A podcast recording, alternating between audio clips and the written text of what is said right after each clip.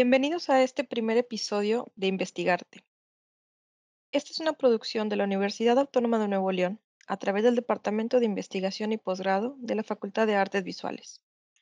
Mi nombre es Erendira Villanueva y estaré presentando este podcast que está pensado como un espacio de diálogo con los docentes de la Facultad de Artes Visuales para conocer sus metodologías, herramientas y temas de investigación, así como algunos otros tips que puedan dar cierta utilidad para que los alumnos y maestros que nos escuchan puedan introducirse en el ambiente de la investigación. En este primer episodio de Investigarte, estamos con el doctor Jesús Eduardo Oliva Abarca, quien es docente en la Universidad Autónoma de Nuevo León desde el 2010 y tiene ocho años dentro del Sistema Nacional de Investigadores. Bienvenido, doctor Oliva. Estamos aquí para que nos cuente un poco sobre su quehacer como investigador, que nos cuente sobre sus cuitas de iniciar en este ambiente. Muchas gracias, doctora Erendira. Eh, pues primero que nada, eh, agradecerle la invitación e igualmente pues agradecer a los estudiantes que, que tengan a bien y a los compañeros docentes también que tengan a bien eh, escucharnos. espero que, que, sea una plática amena, que sea un diálogo de provecho para todos, ¿no? No sé si, si guste que le cuente algo en particular o, o no sé cómo, eh, cómo lo podríamos llevar. Yo creo que la primera pregunta sería como desde cero. ¿Qué te llevó a ser investigador? ¿Cómo llegaste a estos, a estos campos de la educación? Partiendo desde cero, yo siempre tuve una inclinación por el conocimiento, por así decirlo. De, de hecho, recuerdo que, que, de niño era algo eh, curioso en el sentido de que eh, yo les decía a mis papás que yo quería ser científico eh, y mis papás se reían porque pues obviamente se les hacía como la, la ocurrencia de un niño, ¿no? ya más adulto tuve la oportunidad de, bueno, hice, llevé a cabo un examen psicométrico porque estaba un, no, un examen de aptitudes, perdón eh, porque estaba yo algo indeciso con respecto a la carrera que, quisiera estudiar. Y afortunadamente en, eh, el examen de aptitud me, arrojó resultados relacionados precisamente con la investigación, con el análisis, todo ello relacionado, por ejemplo, con lo que vendría siendo las áreas de, la literatura, de las artes, de, las humanidades, de las ciencias sociales, eh, la comunicación, el periodismo. Eh, yo de hecho tenía como el plan de, de estudiar periodismo porque quería ser eh, periodista investigador. Es una figura muy curiosa, es aquel que hace los reportajes y que viaja y yo lo tenía todo eso muy idealizado, tenía la idea de que sí, claro, yo estudiando eso voy a andar viajando por todo el mundo, haciendo investigaciones, escribiendo, etcétera. Pero pues obviamente ya eh, la realidad dista un poquito de eso. No obstante, pues me decidí a estudiar lo que sería la, la carrera en letras españolas. Me agradaba precisamente como reflexionar, como investigar, documentarme, contrastar fuentes de información, etcétera. Todas esas cosas me, me parecían muy interesantes, muy llamativas. Y eso me llevó posteriormente a estudiar un doctorado. Eh, estudié posteriormente un doctorado directo en, es decir, directo de, licenciatura a, doctorado. Eh, no, no, tuve que pasar por la maestría. E hice un doctorado en artes y humanidades. De hecho, mi, mi objetivo era estudiar otro doctorado. Yo tenía como unas ansias enormes de, de tener tres doctorados, cosas así, en diferentes temas de, de estudio. Eh, pero bueno, pues luego, estando, eh, estando todavía en el doctorado, empiezo a escribir artículos eh, que empecé a publicar en revistas.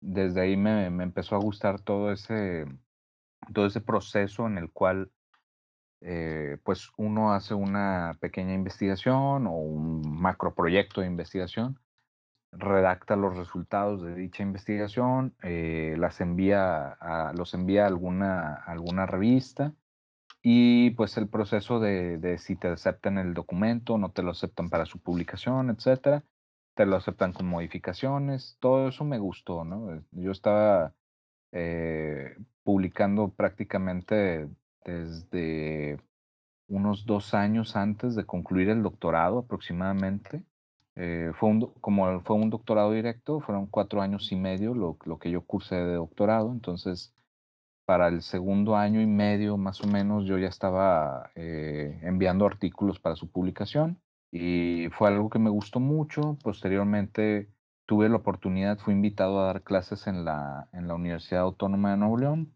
eh, concretamente en la Facultad de Artes Visuales. Y pues concluyendo el doctorado, eh, pude dedicarme ya de lleno a lo que vendría siendo la investigación y, y pues he continuado en eso, ¿no? He continuado en esta, en esta actividad que la verdad es algo que me satisface mucho. A veces puede, puedo llegar a tener sentimientos encontrados en el sentido de que hay veces que es mucho estrés en este, buscar alguna revista, eh, publicar el, trabajo resultante de, un proyecto de investigación, etcétera, etcétera. Eh, todo eso puede llegar a, a, ser algo frustrante en ocasiones, pero pues en general realmente sí es algo que me apasiona, algo que me, que me gusta hacer, vaya. Doctor, en tu proceso de investigación, ¿cómo seleccionas el objeto de estudio? Porque estabas en letras, pero ahorita estás en visuales. Sin embargo, tus investigaciones están un poco como en este espacio, este limbo entre las dos, porque son las industrias culturales. O sea, le pega a las dos áreas. ¿Cómo las seleccionas? Fíjate que ahí fue un proceso un tanto curioso. Yo vengo exactamente como mencionas de la literatura, de, del estudio de las, letras españolas, bueno, de la, literatura en habla hispana. Y también siempre he tenido interés en, las artes eh, visuales en general, en, en las artes, eh, en el fenómeno artístico en general, ¿no? Y posteriormente, eh, digamos que me decidí a trabajar lo que vendrían siendo las industrias culturales, porque siento como que es precisamente como dijiste, un espacio más que limbo, podría decir una especie de, de espacio curioso en donde convergen estas eh, manifestaciones creativas, ¿no? Y concretamente yo escojo el objeto de estudio eh, con base a ciertas necesidades eh, particulares que yo ubico, ¿no? Es, decir, hace poco, bueno, no hace poco, ya tendrá unos dos años, un proyecto de investigación en el que yo trabajaba era sobre emprendimiento cultural y artístico y cultural. Entonces, pues el objeto de estudio surge a partir de de una necesidad que yo ubiqué de subsanar la, la problemática de la, de, la empleabilidad en los estudiantes de artes visuales, ¿no? De nuestros egresados. Entonces, pues más o menos ese es mi proceso, ¿no?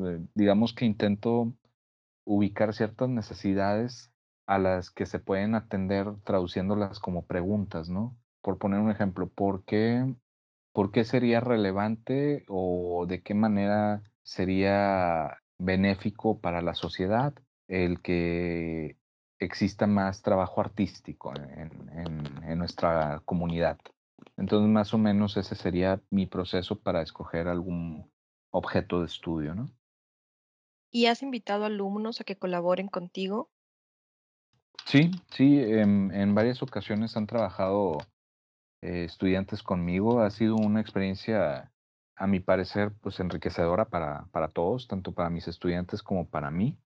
Entonces sí, sí estoy yo muy abierto a, a que, mis, a, a, que mis estudiantes participen en mis proyectos. De hecho, yo creo que es lo que, lo que podría decirse le, le inyecta un poco de frescura ¿no? Al trabajo. O sea, siempre, siempre aportan un punto de vista diferente, ¿no? enriquecedor. Existen los grupos académicos estos grupos de tres o más maestros que teniendo líneas en común de investigación deciden unirse. Tú has pasado por dos cuerpos académicos. ¿Cómo ha sido tu proceso en estos cuerpos? ¿Has trabajado realmente, este, digamos, tu línea? ¿Has conseguido eco con otros maestros? ¿Te ha sido difícil? Mm, buena pregunta. De hecho, yo creo que es como en todos los, en todas las eh, interacciones personales, ¿no? Este, eh, cada persona tiene ciertos intereses muy concretos, siempre cie- ciertos gustos muy específicos. Entonces, con el primer cuerpo académico en el que estuve, Trabajé muy bien, obviamente, este, trabajé con personas muy profesionales, este, sin embargo, pues teníamos como intereses un tanto dispares eh, en, en cuanto a, la investigación. Entonces, con el cuerpo académico en el que actualmente me ubico, estamos en un proceso de adaptarnos, de ver cómo trabajamos, etcétera. Eh, yo en lo particular tengo la idea, o, más bien es mi autopercepción, de que yo puedo trabajar tranquilamente o, o puedo, puedo adaptarme al, al trabajo de, otras personas y e igualmente estas personas pueden adaptarse conmigo. En ese sentido, yo creo que sí se puede dar una sinergia o un trabajo colaborativo muy interesante. Eh, no obstante, pues, eh, como te digo, yo creo que, que siempre van a mediar los intereses de cada quien, en el sentido de que quizás a mí me interesa un tema muy particular. Por ejemplo, ahorita yo ando con, con la cultura digital, con el arte digital, eh, ando un poquito metido en eso. Y puede que, otros compañeros quizás no compartan esos, intereses. Entonces, pues lo, lo más, lo más correcto, por así decirlo, es eh, que cada cual trabaje de la manera que más, eh, que se sienta más cómodo, ¿no? Entonces, en ese sentido, esa ha sido mi experiencia. Yo estoy muy contento en el sentido de que he, podido trabajar con, con diferentes personas y yo creo que siempre ha sido para bien eh, aunque no tengamos los mismos intereses o las mismas orientaciones metodológicas o teóricas, pero pues es un aprendizaje a final de cuentas, ¿no? Entonces esa ha sido más o menos mi, mi experiencia. Yo te preguntaba esto porque finalmente tu perfil es muy diferente a los otros perfiles que pueden existir en FAB, pero también tú estás trabajando con gente de la Universidad de San Luis, de la Universidad de Querétaro, que igualmente tienen perfiles que aparentemente son muy, muy diversos a ti que vienes de letras. Y pese a ello, tienes redes de vinculación muy fuertes con estos maestros. Bueno, sí, en ese sentido eh, es correcto. eh, de hecho, yo bromeo mucho con mis compañeros porque ahorita en la red en la que yo estoy trabajando con compañeros de, de la Autónoma de San Luis, de, de la Autónoma de Aguascalientes, de la Autónoma de, perdón, de, sí, bueno, también con la, con la Autónoma de Querétaro y con compañeros, con, con dos compañeros de la Universidad de, de La Salle Bajío. Es algo que yo bromeo usualmente diciendo que yo me siento el pintito en el arroz, ¿no? Porque tengo un perfil un tanto curioso, este, por lo mismo, como comentabas, eh, soy de letras, luego trabajo artes visuales y estoy en un, en una especie de convergencia, por así decirlo, entre estas disciplinas, desde un punto de vista más sociológico. Y yo siempre les digo que soy el pintito en el arroz, ¿no? Porque trabajo lo mismo con compañeros que son arquitectos, antropólogos, sociólogos, etcétera, etcétera. Entonces, eh, esa ha sido como, como una experiencia que yo siento que me ha, me ha nutrido, por una parte me, me ha nutrido de una, de una forma muy, muy completa, ¿no? Este, he tenido la oportunidad de, de trabajar verdaderamente de manera interdisciplinaria, es decir, colaborar con colegas que, que tienen proyectos relacionados con disciplinas en las cuales yo no estoy muy versado, pero pues siempre con el ánimo de, de aprender me, me aviento al proyecto, ¿no? Entonces, pues sí, sí ha sido una experiencia, a mi parecer, muy enriquecedora. No, no me he quedado con, em, no me he quedado, por así decirlo, con la curiosidad de saber, por ejemplo, qué es la, la antropología, no me he quedado con, con la curiosidad de saber cómo se lleva cabo un proyecto de etnografía, no me he quedado con la curiosidad de, de conocer cómo trabajan los, eh, los sociólogos, por ejemplo, el espacio urbano, cosas por el estilo, ¿no? Entonces, por una parte, sí siento que me puedo llegar a, a saturar, ¿no? Pero a final de cuentas, el trabajo interdisciplinario es algo que me, que me agrada mucho. Y bueno, más bien diría, más que trabajo interdisciplinario, me atrevería a decir que es inter, multi y transdisciplinario, ¿no? Entonces, esa, esa ha sido más o menos mi experiencia. ¿Tú recomiendas que los alumnos de FAB empiecen ya sus procesos de investigación, que busquen algún maestro que tenga un proyecto o que se esperen y vayan como generándolo a la par del- de las clases? ¿Qué tipo de recomendaciones les darías a los alumnos que sienten un poco de interés por la investigación? Ahorita, por ejemplo. Fíjate que yo lo que les recomiendo es que sí se acerquen a sus profesores, este, y profesoras. Tenemos investigadoras e investigadores muy capaces en nuestra en nuestra dependencia, y mi recomendación es que se vayan acercando para que conozcan, por así decirlo, los lo los altibajos, ¿no?, de la actividad de investigar. Porque el trabajo investigativo, pues, implica no solamente el hecho de recolectar información, seleccionar fuentes de información, eh, recabar datos, analizarlos, procesarlos, extraer conclusiones de ello, etcétera, etcétera, sino que también implica otras cuestiones hasta relativas a la gestión, es decir, conseguir apoyos para llevar a cabo el proyecto, también cuestiones relativas a cuál va a ser la aplicabilidad del proyecto, es decir, los resultados, de qué manera van a incidir en la sociedad, de qué manera van a incidir en positivame positivamente en nuestra comunidad, etcétera. Entonces, sí sería mi recomendación que se vayan acercando a sus maestros para que conozcan de qué va esto, ¿no?, de qué va la la actividad de investigar, ¿no? Puede ser algo que que les apasione, que realmente les agrade, puede ser algo que que tal vez digan, pues, no es tanto para mí, o puede ser incluso algo que que complemente, ¿no?, que complemente alguna actividad que ellos realizan. Por ejemplo, tenemos el paradigma de investigación-creación, ¿no?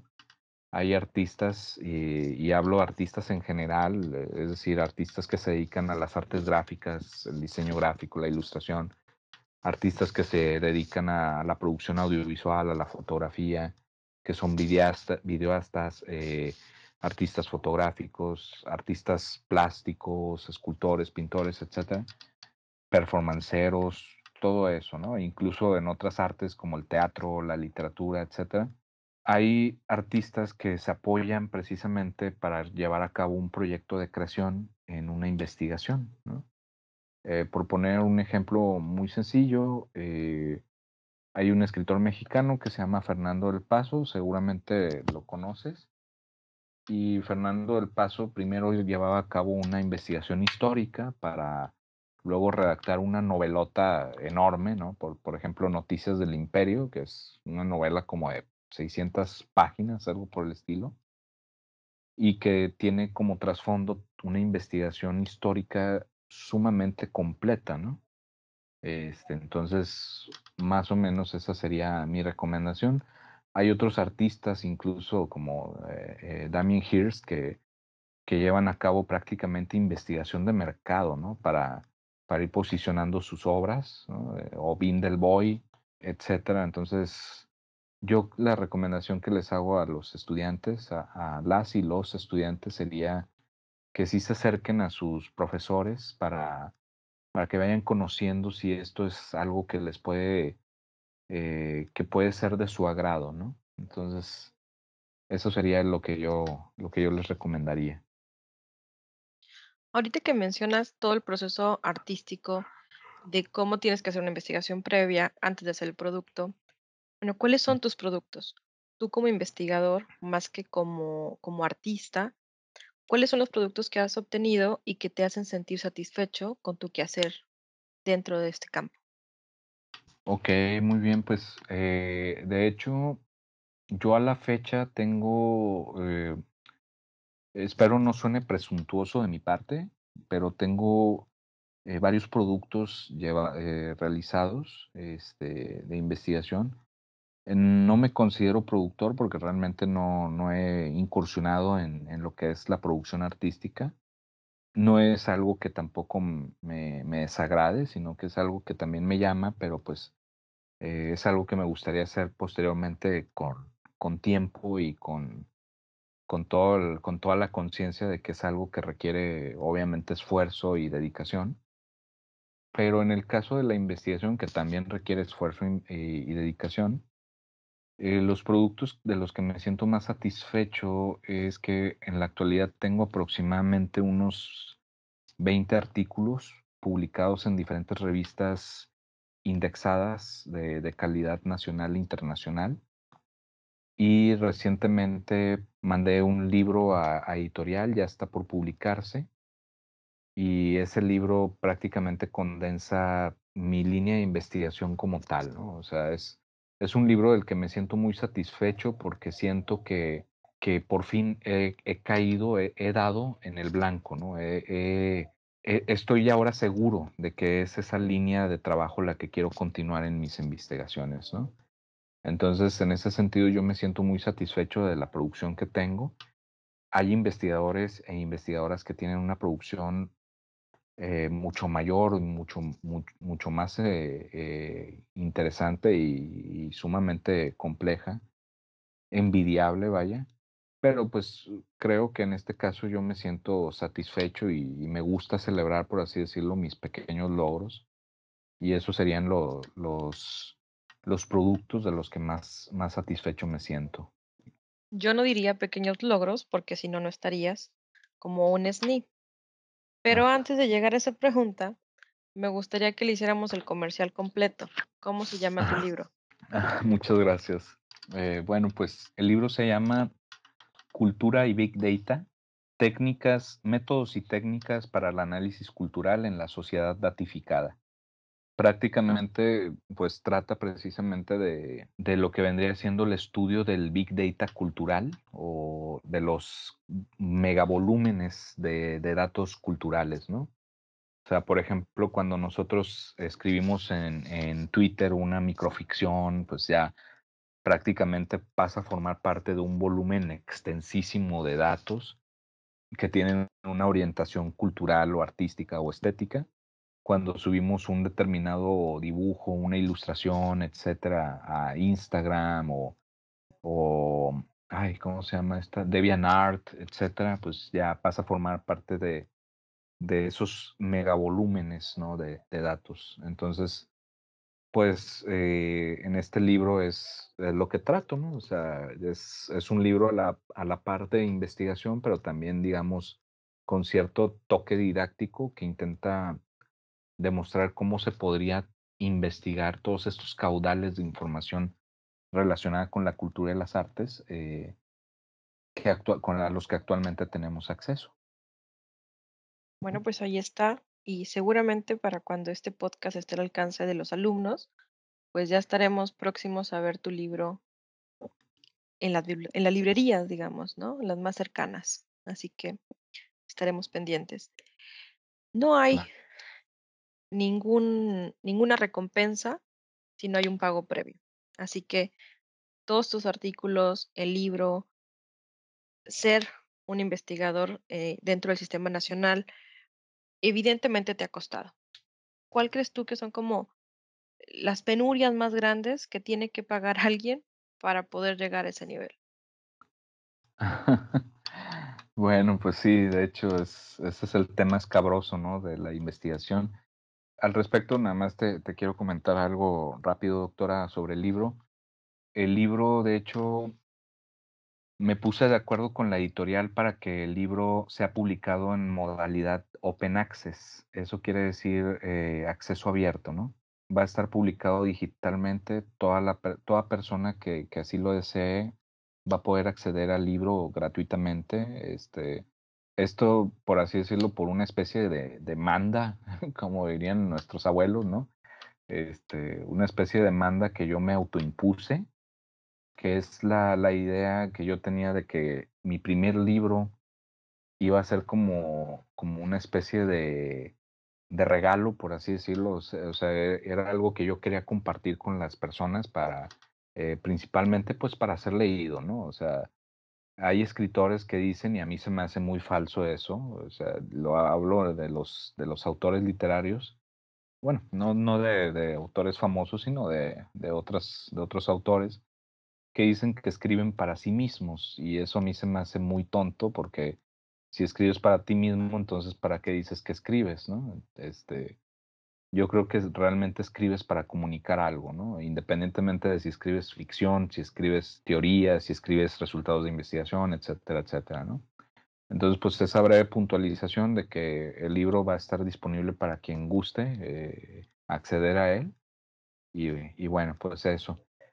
Y sobre lo otro que, que comentas, que, que me preguntas, pues las principales penurias te comparto y les comparto a quienes nos, nos lleguen a escuchar, que es, eh, sí es mucho tiempo de quemarte las pestañas, es, a veces es, a veces tienes que buscar fuentes de información en las que, o, que no te interesan o que no te gustan, pero pues es fuente de información que nutre tu proyecto, ¿no?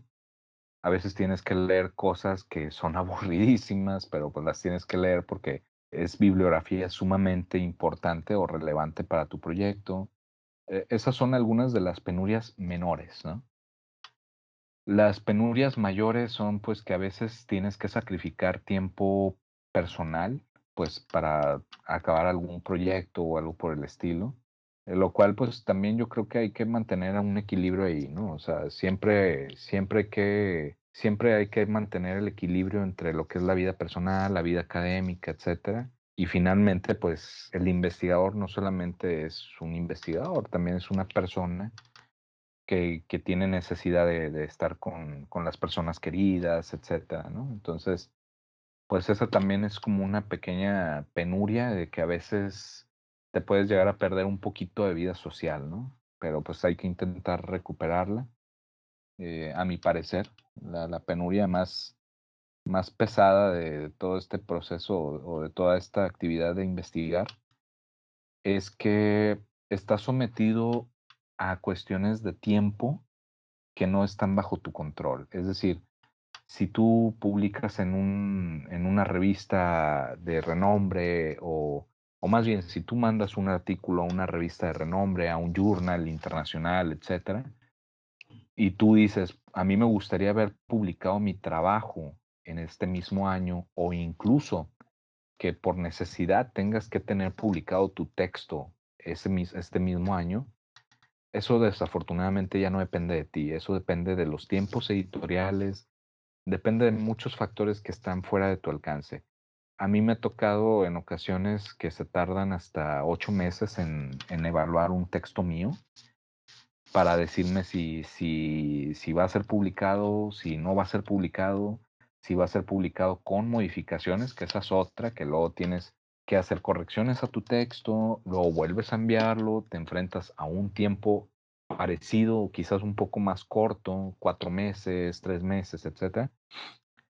Pero eso ya es una cuestión, a mí en lo particular es algo que me desanima en varias ocasiones, que es una especie como de burocratización de, de, la investigación, ¿no? O sea, dependes ya de, de procesos que, que, no están enteramente a tu disposición, ¿no? Entonces, esas son como que las, las penurias peores, por así decirlo. Que no son tan leves tampoco, pero que, digamos, la recompensa lo vale, ¿no? Igual que los procesos de, de tesis, cuando está uno en ese momento está muy histérico, ya quiere cerrar, pero, pero al final ves concluido tu proceso y, y ha valido la pena todo. Para ir cerrando un poquito esto.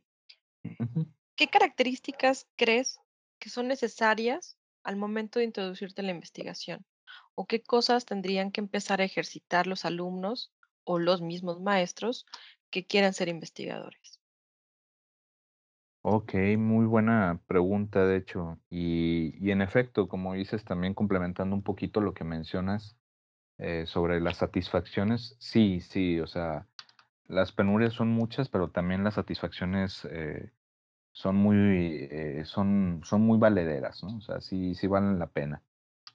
Y sobre esto último, contrario a lo que otras personas quizás pudieran pensar, que te podrían decir, no, es que tienes que desarrollar el pensamiento lógico, tienes que desarrollar una disciplina para este, sentarte a revisar documentos, eh, llevar una metodología, etcétera, etcétera. Sí son también aptitudes y habilidades que, el estudiante o el maestro tendría que desarrollar para ser un investigador en forma, por así decirlo. No obstante, yo creo que las aptitudes más necesarias para ser un investigador son principalmente, eh, va a sonar medio platónico el asunto, en el sentido de, de la filosofía de Platón, mantener la capacidad de asombro, ¿no?